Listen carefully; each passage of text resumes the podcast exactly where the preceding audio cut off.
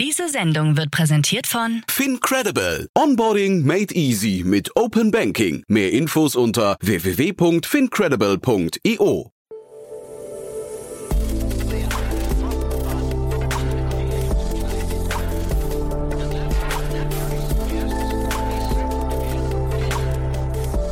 Startup Insider Daily. Herzlich willkommen zurück zu Startup Insider Daily. Mein Name ist Jan Thomas und wie vorhin angekündigt, Dominik Angerer ist bei uns, der CEO und Co-Founder von Storyblock, ein Headless Content Management System, das gerade 47 Millionen Dollar eingesammelt hat. Ein super cooles Gespräch, vor allem deswegen, weil Storyblock entstanden ist aus einer Agentur, die ein eigenes Problem identifiziert hat und daraus ein Startup entwickelt hat. Also ich finde das total cool. War ein sehr inspirierendes Gespräch, geht auch sofort los. Noch kurz der Hinweis auf nachher. Um 16 Uhr heißt es wieder Startup Insider VC Talk. Ihr kennt unser Format. Wir stellen hier die wichtigsten VCs in Deutschland vor, damit ihr eure Pitch Decks an die richtigen Adressen schicken könnt. Und dieses Mal bei uns zu Gast ist ein Branchenveteran, darf man glaube ich sagen, Christian Nagel von Earlybird.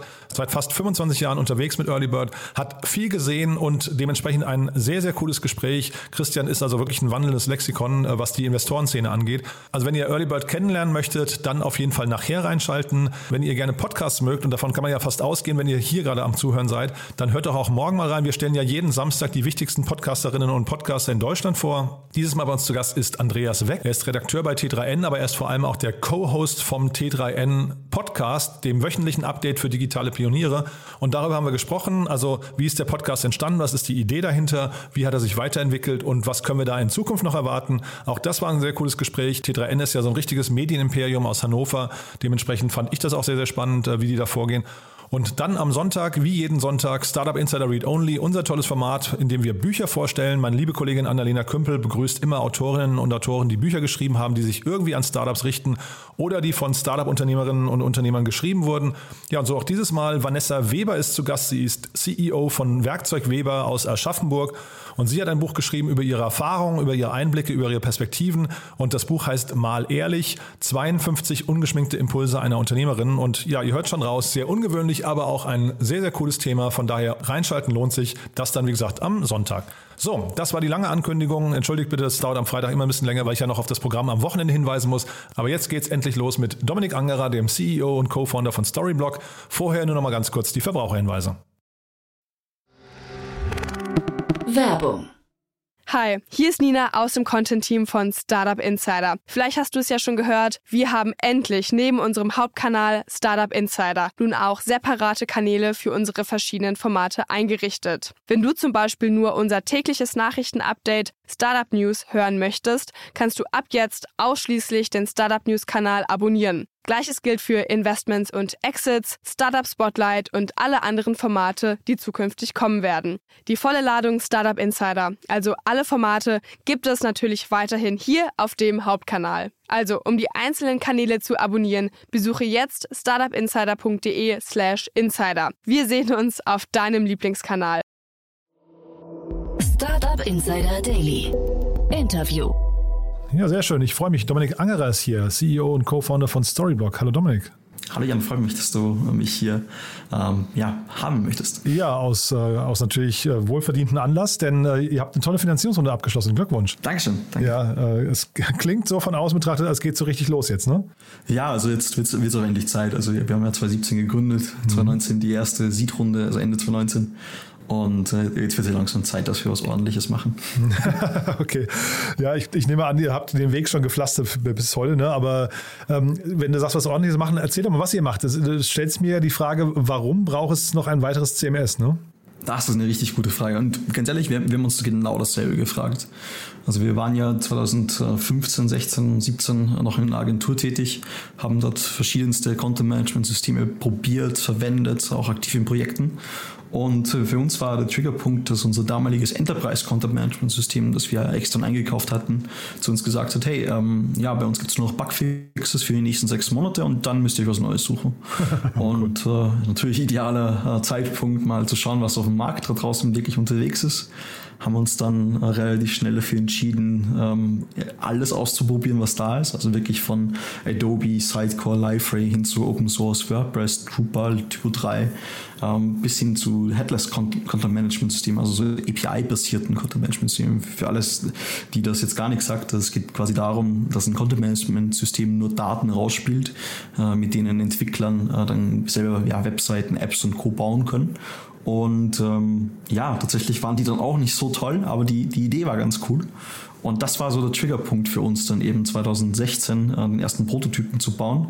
Haben den Kunden gegeben, die fanden es genial. Wir haben es 2017 dann äh, online gestellt mit einer eigenen Domain, storyblock.com und dann eben noch äh, ein bisschen Dokumentation, eine Landingpage dazu. Und einen Monat später waren wir auf einmal profitabel. Also das, das okay. ging dann relativ schnell. Aha.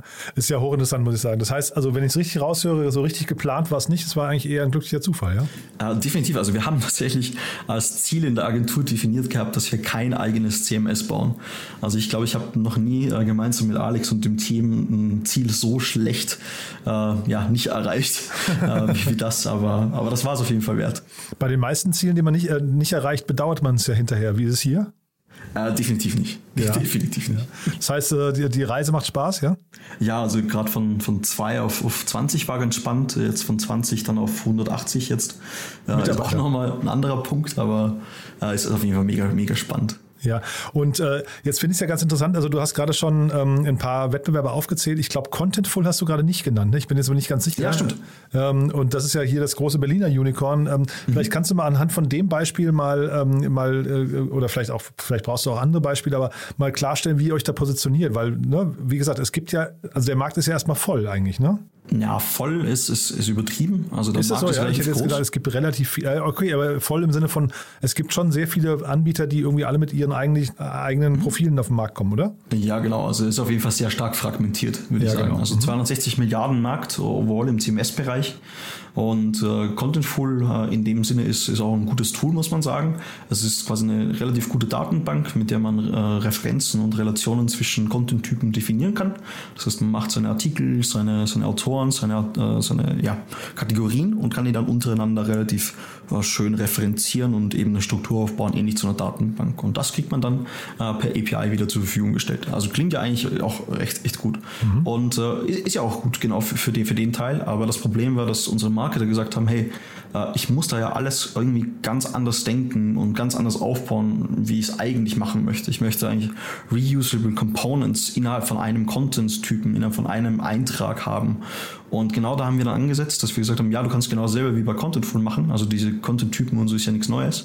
Äh, aber bei uns kannst du eben genau diese Komponenten, die sich innerhalb von einem Content-Typen verschachteln lassen. Das heißt, äh, so ein Artikel hat nicht nur irgendwie einen Titel, eine, Subheadline und, und irgendwie einen Text und einen Autor, der verlinkt ist, sondern in Storyblock kannst du äh, diesen Artikel dann dynamisch mit Komponenten aufbauen. Das heißt, du kannst immer noch eine Headline nehmen. Auf einmal kannst du eine Bildgalerie reinwerfen. Auf einmal kannst du eine Newsletter Subscription Area reinwerfen. Die, also alle Komponenten, die du frei definieren kannst. Also die geben auch wir auch nicht vor, sondern das kann man selbstständig definieren als Entwickler.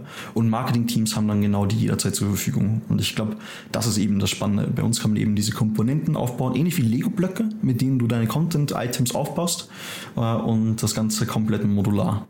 Und wer ist da eure Zielgruppe? Wie kann man die definieren? Also vielleicht ist auch mal wieder zur Abgrenzung zu anderen. Ne? Also vielleicht, vielleicht müssen wir einmal noch kurz erklären vorher ähm, das Thema Headless und nicht Headless. Also WordPress ist ja, mhm. glaube ich, der Marktführer, wenn ich es richtig weiß, ne? mit irgendwie 40 Prozent oder sowas Marktdurchdringung. Aber das ist kein Headless-System. Oder gibt es auch als Headless, aber nicht, nicht äh, äh standardmäßig. Ich glaube, es äh, weiß gar nicht, was ist das Gegenteil von Headless? ja, also man, man nennt das eigentlich so, so Monolith. Ähm, ah, Monolith grundsätzlich okay. so, dass das WordPress tatsächlich mittlerweile, ich glaube, die API in den Core übernommen hat. Äh, aber das, das macht jetzt halt dann auch irgendwie das, das Kraut nicht mehr fett. Also das ist halt einfach nur eine, eine API hinzugefügt, äh, was natürlich auch den Headless-Gedanken fördert. Und es ist natürlich schön zu sehen, dass eben genau diese Tools Typo 3, äh, WordPress, Drupal und Co. immer mehr auf diesen API-Ansatz aufspringen. Aber das Spannende ist natürlich, was ist, wenn du ein neues System baust, genau mit dieser Architektur im Core und nicht als Add-on oder als Plugin, dann hast du natürlich einen ganz anderen Hebel, was Performance betrifft. Und ich glaube, da setzen wir auch an Also wir setzen an bei Marketern, die gleichzeitig extrem äh, ein extrem gutes Dev-Team haben oder einen extrem guten Partner dabei haben, die eben genau Corporate Design, Corporate Identity ordentlich umsetzen wollen. Das ist so unser Sweet Spot, würde ich sagen. Und äh, ja, klar konkurrieren wir da auch irgendwie mit WordPress zu einem gewissen Bereich, gerade im Self-Service-Bereich, aber im Enterprise-Bereich dann eher so mit Adobe Sidecore und ähnlichem. Also da, da ist eher dann WordPress nicht mehr so, so relevant in den Pitches. Mhm. Das heißt, wir reden hier bei euch eigentlich über eine reine B2B-Lösung. Ähm, WordPress ist ja dann eher genau. B2C, also ich würde mal sagen, ein Großteil wahrscheinlich B2C, weil du halt irgendwie End Endkonsumenten hast oder Endnutzer, die irgendwie ihre kleinen eigenen Blogs auch bauen zum Teil damit. Ne? Ja, also nicht nur Blogs, du kannst ja auch wirklich alles damit bauen. Auch als äh, jemand, der jetzt keine Entwicklungserfahrung hat, kannst du mit Plugins, Themes von Theme Forest und Co. relativ einfach, relativ schnell auch was aufbauen. Äh, das ist jetzt nicht das Ziel von, von unserem Produkt. Unser Produkt ist wirklich dafür da, wenn du genau mit solchen Settings ins Limit kommst äh, oder du quasi zu einer Brand wirst, die eben auf Conversion Rates und ähnliches extrem achten möchte und eben andere Technologien verwenden möchtest, neben PHP und ähnlichem. Was sind in diesem ganzen Markt da die entscheidenden, ähm, äh, sagen wir, die, die, die, die kritischen Elemente und worauf muss man achten oder besonders achten, wenn man jetzt versuchen möchte, da eine, eine marktbeherrschende Stellung oder zumindest eine, eine, sich, sich gut zu positionieren? Also äh, ist es hinterher die, dieser einfache Zugang, von dem du gerade sprichst, ist das das Relevanteste oder ist es die Funktionsvielfalt oder ist es das Pricing oder worauf muss man achten? Mhm. Also unsere Strategie ist da ganz klar, dass unser Produkt da eben für Entwickler und Marketer extrem einfach sein muss. Also Entwickler bauen und können extrem einfach Webseiten bauen, Apps bauen und ähnliches, weil eben diese Schnittstelle da ist, diese API, diese Developer-Schnittstelle, Application Programming Interface Setup. Und mit dem können die einfach Daten in jeglicher Form mit Filtern und ähnlichem einfach abgreifen oder wenn die eher GraphQL haben wollen, was eine andere Technologie ist, äh, mit der auch eben APIs zu, äh, zugegriffen werden können, ähm, ja, mit denen können die halt relativ einfach dann was bauen. Das ist immer für die Entwickler.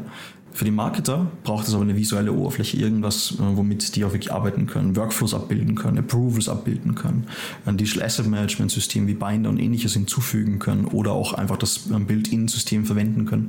Also da muss man wirklich diese zwei Welten kombinieren und wenn man das noch gemeinsam mit einem Predictable Pricing, so nennen wir das bei uns zumindest, äh, also ich, ich komme ursprünglich aus einer Agentur und jeder Partner ähm, oder jeder Kunde von uns hat immer gefragt so, wie viel kostet mich das in fünf Jahren? Mhm. Und ähm, wenn man sich jetzt so den CMS-Landscape anguckt, und dann gibt es natürlich die, die Sachen, die Open Source sind, ja, das wusste ich selber. Und dann habe ich auf einmal den ITler, die Serverinfrastruktur und ähnliches, die, die Maintenance, die ich zahlen muss. Äh, und wenn ich jetzt Richtung ähm, einem, einem Software as a Service äh, gehe, dann muss ich halt aufpassen, ob die Variablen äh, verständlich sind. Ähm, haben die irgendwie eine, eine, Variable auf die API-Requests, auf die Content-Typen, auf die ähm, Anzahl der Rollen und ähnliches? Oder gibt es da eine Option, wo einfach das alles inkludiert inkludiert ist und ich zahle eine Flat Fee für einen gewissen Bereich, also pro User zum Beispiel oder für eine gewisse Anzahl von Projekten. Und äh, ich glaube, das ist ganz wichtig, weil es gibt tatsächlich CMS-Systeme da draußen mit bis zu 18 Variablen im Pricing. Und da kriege ich auch als Agentur nicht mehr hin, das abzuschätzen. Mhm. Ähm, wir sind dabei drei bei uns, also User, Projekte und Traffic. Wie oft, ich kenne mich da wirklich gar nicht aus, wie oft ändert man denn eigentlich sein Content-Management-System? Also wie, das sind doch wahrscheinlich extrem tief eingeloggte, ähm, weiß nicht, Kundenbeziehungen, die ihr da habt. Ne? Also wenn man da einmal drin ist, kommt man doch wahrscheinlich, läuft man nicht Gefahr, dass man so schnell wieder ausgetauscht wird. Umgekehrt heißt es aber auch, ihr kommt wahrscheinlich nicht so schnell rein in Märkte, wo andere drin sind, oder? Also das ist eine gute Frage. Tatsächlich ähm, hat jedes äh, Unternehmen zwei bis drei äh, Content-Management-Systeme im Einsatz. Ach so. Äh, wir haben dazu einen ähm, Report tatsächlich gemacht, eine komplette Survey. Äh, den ganzen haben wir dann unter State of the CMS oder State of Content äh, publiziert und äh, diese zwei bis drei Content-Management-Systeme haben einfach einen unterschiedlichen Ansatz. das heißt, nicht jedes Content-Management-System ist perfekt für genau deinen Use Case. Mhm. Ich, ich sage immer ganz gern, wenn du einen Nagel hast, nimm doch lieber einen Hammer und keine Glasflasche. Und wenn du was trinken möchtest, eine Glasflasche war besser als ein Hammer. dementsprechend wirklich für den Use Case, den du hast, möchtest du eigentlich genau das Tool verwenden. Und genauso ist es im CMS-Bereich. dementsprechend muss es gar nicht so sein, sein, dass wir irgendwas ersetzen, äh, sondern kann, wir können auch irgendwie bereichern dazukommen. Das heißt, wenn du während du irgendwas mit einem Hammer äh, zusammenbaust, durstig wirst, ist vielleicht smart, eine, eine Glasflasche dabei zu haben, mhm. ein bisschen Wasser drin. Äh, und ähm, genauso sehen das Unternehmen auch. Aber im Schnitt sind es zwischen drei und acht Jahren, ähm, so, so normalerweise gesetzt. Drei Jahre deswegen, weil das so die Mindestvertragslaufzeit von den meisten Enterprise Contracts einfach ist. Ähm, da ist man quasi gesetzt und nach acht Jahren ist so auch wirklich der letzte äh, dabei, einfach zu reevaluieren und zu schauen. Und ähm, mittlerweile sind wir doch ein bisschen länger auf dem Markt. Also uns gibt es seit 2017 und wir haben es tatsächlich bis jetzt äh, geschafft, dass wir keinen einzigen Enterprise-Kunden verloren haben. Mhm. Äh, und ich glaube, das ist eigentlich ganz cool. Und das jetzt nicht nur, weil wir eben erst äh, innerhalb von diesen fünf Jahren sind und nicht acht Jahre, sondern ich glaube, unsere Kunden sind auch recht zufrieden, wie sich das System entwickelt hat, wie es gebaut hat.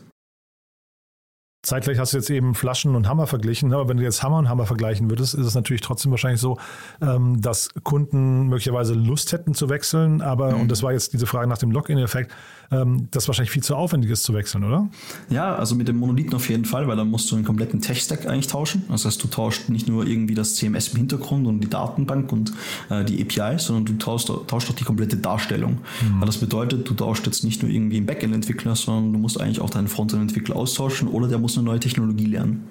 Mit einem Headless Content Management System, und das betrifft jetzt alle Headless CMS-Systeme da draußen, ähm, brauchst du das nicht. Sondern du kannst relativ einfach deine Daten, weil es eben nur Daten sind, von dem einen System runterziehen und in ein anderes CMS reinschießen. Und mhm. das ist eigentlich ganz cool, weil auf einmal hast du nicht nur ähm, die Möglichkeit, relativ schnell zwischen Systemen hin und her zu wechseln, äh, sondern du hast auch die Möglichkeit, das beste System für deinen Use Case zu wählen, ohne dass du diesen Login hast. Und das macht bei uns natürlich jetzt äh, die Sache ein bisschen schwieriger, mhm. aber dafür müssen wir halt einfach das bessere Produkt haben. Mhm. Ja, sehr, sehr spannend. Jetzt habt ihr ja gerade, ich habe dir am Anfang schon gratuliert, ihr habt ja jetzt gerade eine äh, wirklich beachtliche Finanzierungsrunde abgeschlossen, eine Series B, 47 Millionen Dollar habe ich hier stehen.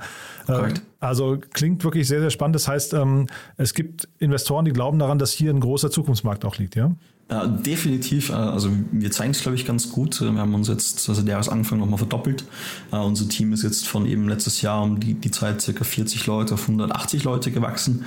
Also seit dem Announcement letzte Woche sind wir auch schon wieder 10 Leute mehr. Wahnsinn. Und haben auch nochmal vor, bis auf 330 zu wachsen dieses Jahr obwohl jetzt der Markt natürlich etwas komplizierter geworden ist und ein bisschen spannender aussieht, aber unser Plan funktioniert bis jetzt recht gut. Äh, dementsprechend äh, haben wir da auch jetzt gesagt, jetzt ist ein guter Zeitpunkt, nochmal äh, Geld aufzunehmen, einfach weil wir das Potenzial da draußen sehen, dass wir gerade irgendwie ergreifen können und dementsprechend macht es für uns jetzt voll Sinn, diese 47 Millionen auch wirklich umzusetzen. Mhm. Lass uns mal vielleicht kurz über die Investoren sprechen. HV Capital mhm. kennen wir ja hier ganz gut, ein Berliner Fonds, ähm, oder Mubala, Mudabala Nee, Mubadala. Okay, äh, die kenne ich jetzt nicht. Vielleicht kannst du dazu noch mal was sagen, ja? Ja, klar. Also Mubadala habe ich jetzt in, in London kennengelernt, ähm, eben in 2020.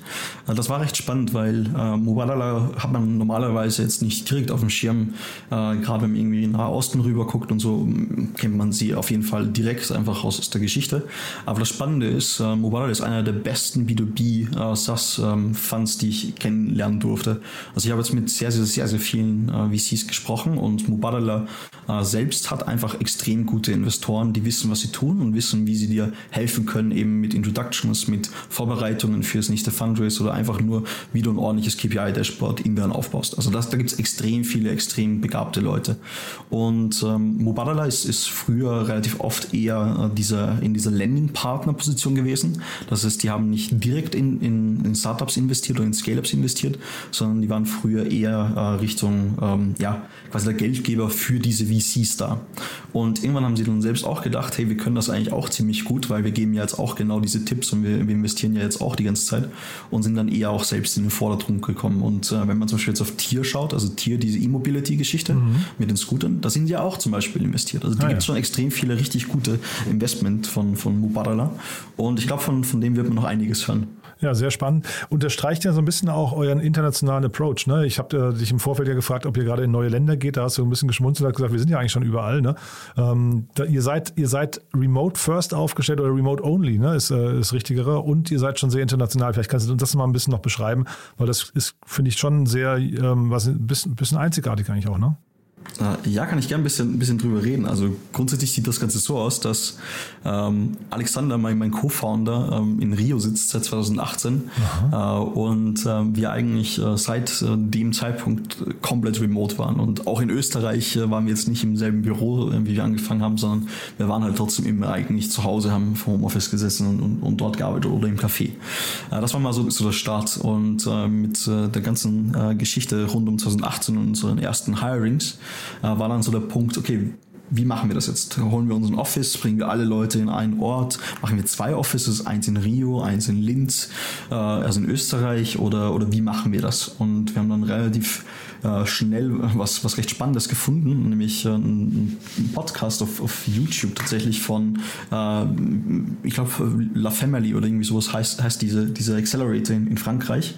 Und die hatten so ein YouTube-Video äh, über, wo stellt man am besten welche Leute ein. Und mhm. da war natürlich, wenn man Richtung Finanzwesen guckt, ist, natürlich die, ist die Schweiz natürlich recht spannend. Äh, wenn man äh, irgendwie extrem gute SDRs, BDRs, also Sales-Leute braucht, die mehrere Sprachen sprechen, wäre natürlich Barcelona mega genial, einfach weil der Tourismus dort so stark ist. Und dieses ganze Setting und der Gedanken von, hey, wie können wir eigentlich skalieren, ohne dass ich jetzt die nächsten 30 Kilometer im Umkreis irgendwie nur habe als Hiring-Plattform, sondern die ganze Welt, das war halt einfach so attraktiv, dass wir gesagt haben, komm, wir machen das jetzt, auch wenn es irgendwie noch gar kein anderer gemacht hat hat äh, oder ganz, ganz wenige gemacht haben. Und mit ähm, Elastic und GitLab haben wir es ja gesehen, dass, dass es klappt. Mhm. Und ich muss sagen, wir sind jetzt 180 Leute in, in 40 Ländern, also wirklich quer durch alle Timezones eigentlich mittlerweile durch. Also von Thailand bis hin zu Rio, Kolumbien, äh, US, äh, aber auch komplett Europa äh, haben wir eigentlich alles dabei. Und äh, ich, ich bin recht zufrieden damit, das Team mhm. denke ich auch. Mhm. Äh, wir haben noch nicht einen einzigen großen Team-Retreat machen können durch, durch Corona, aber das ist für nächstes Jahr geplant. dementsprechend dementsprechend äh, würde ich sagen, wir sind nicht nur Remote First, sondern Remote Only. Wir haben ja mhm. nicht mal ein Office in Linz, muss ich sagen. Ja, super spannend. Ist ja, glaube ich, wenn ich mich richtig erinnere, auch bei, äh, wie, wie, heißt hier WordPress, äh, die Automation oder Automatic oder so, ne? heißen sie, glaube ich. Ja, genau. Die machen das doch, glaube ich, auch so, ne? Ja, also äh, definitiv. Also die, relativ viele Firmen erlauben natürlich jetzt uh, Remote Work bis zu einem gewissen Grad. Uh, aber ich glaube, dieses, dieses Extrembeispiel von wir haben nicht mal ein Büro, mhm. gibt es jetzt nicht, nicht mal so viele. Mhm. Und hat sich das bei euch auf die Teamkultur irgendwie ausgewirkt? Was würdest du sagen? Also wie ist der Unterschied? Weil ich könnte mir vorstellen, es muss doch, du sagst ja gerade auch ein Team-Retreat, es ähm, muss ja schon einen Unterschied machen, ob man die Leute persönlich trifft, irgendwie dann diese Küchengespräche oder irgendwie abends mal beim Bier zusammenstehen und so. Das, das fällt ja alles weg erstmal. Ne? Ähm, wie hat sich das bei euch dargestellt?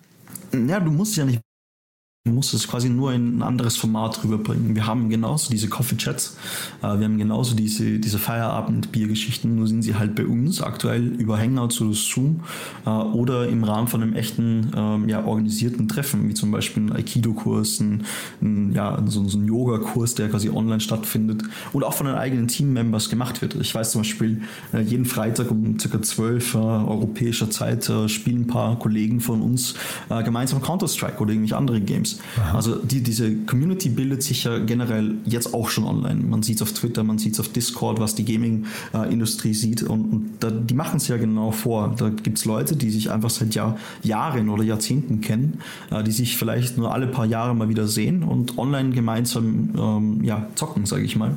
Und äh, warum sollte das in einem professionellen Umsatz äh, oder Umfeld nicht auch gehen?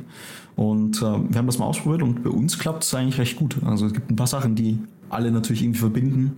Äh, so Essen, Musik, Filme äh, und mit, mit, genau diesen Core-Topics kann man mal sagen, kann man relativ viel machen und äh, spannenderweise äh, baut sich die Kultur dann eigentlich von ganz allein, wenn man die richtigen Leute einstellt. Mhm. Ja, sehr, sehr spannend. Äh, sag mal, dieser, dieser Schritt von, oder diese, diese Überzeugung, ihr macht jetzt eure Agentur zu, oder ich weiß gar nicht, ob ihr sie zugemacht habt, aber ihr. Haben wir nicht. Nein, also die, die Agentur ähm, waren Alexander und ich damals äh, eben als ähm, ja, Mitarbeiter äh, beschäftigt. Äh, Alexander ist äh, quasi äh, Web Development Lead und ich als Head of Service and Maintenance. Und wir haben diese Position dann quasi verlassen und aus der Agentur quasi gespin-offt. Ach so, ich dachte, das wäre genau. quasi eure Agentur gewesen auch. Das hatte ich falsch verstanden. Okay. Ähm, aber dieser Schritt, ähm, da tatsächlich was Eigenes zu machen, diesen Spin-off zu beginnen, ähm, also wie, was, was braucht man quasi für eine Überzeugung? Was muss bis dahin passiert sein, um so, eine, so einen Schritt zu gehen? Ja, also bei uns war das so eine, eine Kombination aus, hey, wir sind da an was dran, was wirklich, wirklich cool ist und äh, zu einem Punkt, wo auch die Agenturgründer meinten, hey, lass das mal irgendwie auch tatsächlich ausgründen und schauen, was daraus passiert. Mhm. Äh, Im Sinne von, äh, lass es mal aus der Agentur rausnehmen, damit, damit die Agentur safe ist, wenn ihr da irgendeinen Scheiß macht. Äh, aber ich glaube, das, das hat dann ganz gut geklappt. Äh, und ähm, nicht nur Risikominimierung innerhalb von der Agentur, sondern ich glaube, die, die zwei, also Albert und Stefan, haben da auch einfach erkannt, dass da was äh, quasi äh, auf dem Tisch liegt, was nicht so schlecht ist, weil mhm. es natürlich extrem viel Zeit in der Agentur gespart hat und damit natürlich mehr Profit gebracht hat in dem jeweiligen Projekt an sich, wo Storyblock im Einsatz war. Und ähm, das hat sich dann auch bewahrheitet. Also jetzt sehen wir die ganzen, wir haben jetzt über 1000 Partneragenturen weltweit und die durch, durch die Bank machen die eigentlich spätestens mit dem zweiten Projekt, nachdem sie Storyblock einmal verwendet haben, äh, äh, extrem viel mehr äh, Umsatz, äh, beziehungsweise den Umsatz, den sie machen, bleibt mehr hängen, einfach weil weniger Zeit für ein Projekt drauf geht. Mhm. Das heißt, das ist für euch auch der hinter der Kundenakquise-Kanal über Partner zu gehen, ja, weil ich, also ich kenne mich dazu wenig aus. Ich weiß nicht, wie, äh, ob, ob der Weg äh, Headless CMS, ob das quasi ein, ein, sinnvoller Weg über Google ist oder und ob die Leute sich quasi selbst informieren oder ob es dann eben für die Enterprise-Kunden tatsächlich die, die Agenturen sind. Ja, also bei uns, wir haben drei, drei so Channels. Wir haben den Self-Service-Channel, der eigentlich hauptsächlich inbound läuft, also wirklich über Entwickler oder Aha. Communities, die, die sich selbstständig informieren. Die können Aha. dann auch eben diesen Self-Service-Bereich äh, subscriben. Das ist quasi ein Gratisplan äh, mit äh, wirklich komplett gratis dann 99 Dollar, 449 Dollar pro Monat. Äh, und dann gibt es noch den Enterprise-Bereich. Da gibt es dann eben diesen Partner-Driven äh, Channel äh, und äh, den Direct Sales Channel. Und dieser Direct Channel ist auch irgendwie inbound und outbound, also eine Kombination. Und da verkaufen wir direkt an den Endkunden, der vielleicht äh, äh, oder der oder die äh, tatsächlich auch noch selbst äh, ein eigenes Entwicklungsteam äh, in-house hat. Äh, oder wir bringen halt einen Partner dazu, der irgendwie helfen kann oder die helfen kann. Und ist das von Investoren gern gesehen, dass man so zwei, also letztendlich drei unterschiedliche Modelle verfolgt? Ist, weil es ja eigentlich könnte es ja auch ja. so ein bisschen für Konflikte sorgen, ne? definitiv. Also ähm, es kommt natürlich auch nicht so oft vor, dass das mehrere Channels ähm, ja, gewinnbringend äh, was, was einbringen, sage ich mal. Mhm. Ähm, ist natürlich schwierig, eigentlich alle drei gleichzeitig aufzubauen oder mhm. gleichzeitig zu machen. Genau. Äh, bei uns war das so, dass der, der Self-Service-Channel natürlich in den Enterprise-Channel übergehen kann. Das heißt, für uns war da keine Differenzierung notwendig zwischen einzelnen Channels, sondern alle, alle Marketing-Spend, den wir haben, das Kapital, das wir in Google reinwerfen, LinkedIn, Twitter und Co., äh, auf irgendeine Art und Weise, sei es eben über, und ich sage das jetzt so salopp, wir haben natürlich ein Tracking dahinter, wir haben natürlich unsere Pipelines gesetupt und alles drum und dran. Mhm. Aber im Grunde ist so, sobald wir äh, Geld in einem gewissen Channel ausgeben, äh, dann kommt das in Funnel rein und je nach Funnel ähm, kommt es dann eben genau bei der Subscription raus, wo es raus soll. Mhm. Ob das dann ein Self-Service ist oder ein Enterprise-Kunde, äh, ist dann wirklich dem Projekt geschuldet, das der Kunde umsetzen möchte. Mhm. Das heißt, es ist so eine Art Freemium-Modell fast, also so, so, so ein Funnel, der ist eigentlich relativ gut durchdesignt dann, ja? Genau, also bei uns mittlerweile schon. Wir haben das jetzt ja, wie gesagt, seit 2017 so am Start. Mhm. Äh, und äh, wir haben es ja nicht nur gebaut, äh, um, um irgendwie ja, ein Produkt zu bauen, sondern Alexander und ich, wir sind ja beide Softwareentwickler mhm. und wir haben die CMS-Systeme da draußen irgendwie versucht zu verwenden und haben sie auch verwendet. Und irgendwie hat es nicht gepasst. Also irgendwas hat eben für uns noch gefehlt. Und genau dieses irgendwas, dieses irgendetwas haben wir jetzt dann quasi mit Storyblock umgesetzt mhm. und wollten es dann auch für unsere Entwicklerkollegen bereitstellen. Mhm. Und nicht jedes Projekt, also eine Bäckerei ums Eck, natürlich hat die jetzt keine dreieinhalb, vier, 5.000 Euro pro Monat, äh, aber die haben trotzdem irgendwie die Möglichkeit für 9 Dollar im Monat ein ordentliches Konto-Management-System mit CDN, Asset Management, Bildoptimierung, alles drum und dran äh, dazu zu holen. Und mhm. 9 Dollar für einen weiteren User auf dem, auf dem Community-Plan, äh, das geht absolut und mhm. der eine User ist sowieso kostenlos. Super, Dominik, also wirklich sehr, sehr spannend. Jetzt hast du gesagt, ihr, ihr seid am Wachsen noch weiterhin, das heißt, ihr sucht noch neue Leute, ja? Ah, wir haben gerade knapp 40 offene Stellen. Ähm, diese 40 offenen Stellen bedeutet 160 mehr Leute bis Ende des Jahres.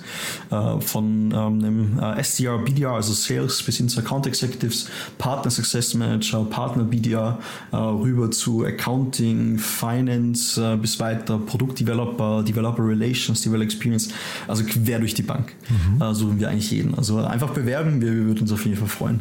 Super. Ich hoffe, es haben die richtigen zugehört. Also mir hat es auf jeden Fall großen Spaß gemacht. Ähm, weiterhin nochmal ja, viel Erfolg, Glückwunsch zu der Runde. Ist wirklich spannend. Und dann würde ich sagen, wir bleiben in Kontakt. Wenn es bei euch große Updates gibt, sag gerne Bescheid, ja? Auf jeden Fall, Jan. Dankeschön. Werbung. Hi, hier ist Paul, Product Manager bei Startup Insider. Willst du wissen, welche Startups aus Hamburg, Mannheim oder vielleicht auch Bielefeld sich mit künstlicher Intelligenz beschäftigen? Oder wie zum Beispiel das Portfolio von Earlybird oder HV Capital aussieht? Entdecke all das und noch viel mehr auf unserer Plattform, kostenlos und ohne Begrenzungen. Unsere Datenbank umfasst über 20.000 Profile aller relevanten Startups, Investoren und Personen, die darauf warten, von dir entdeckt zu werden. Also, wenn ich dein Interesse geweckt habe, schau einfach mal auf unserer Plattform vorbei unter startupinsider.de/slash insider.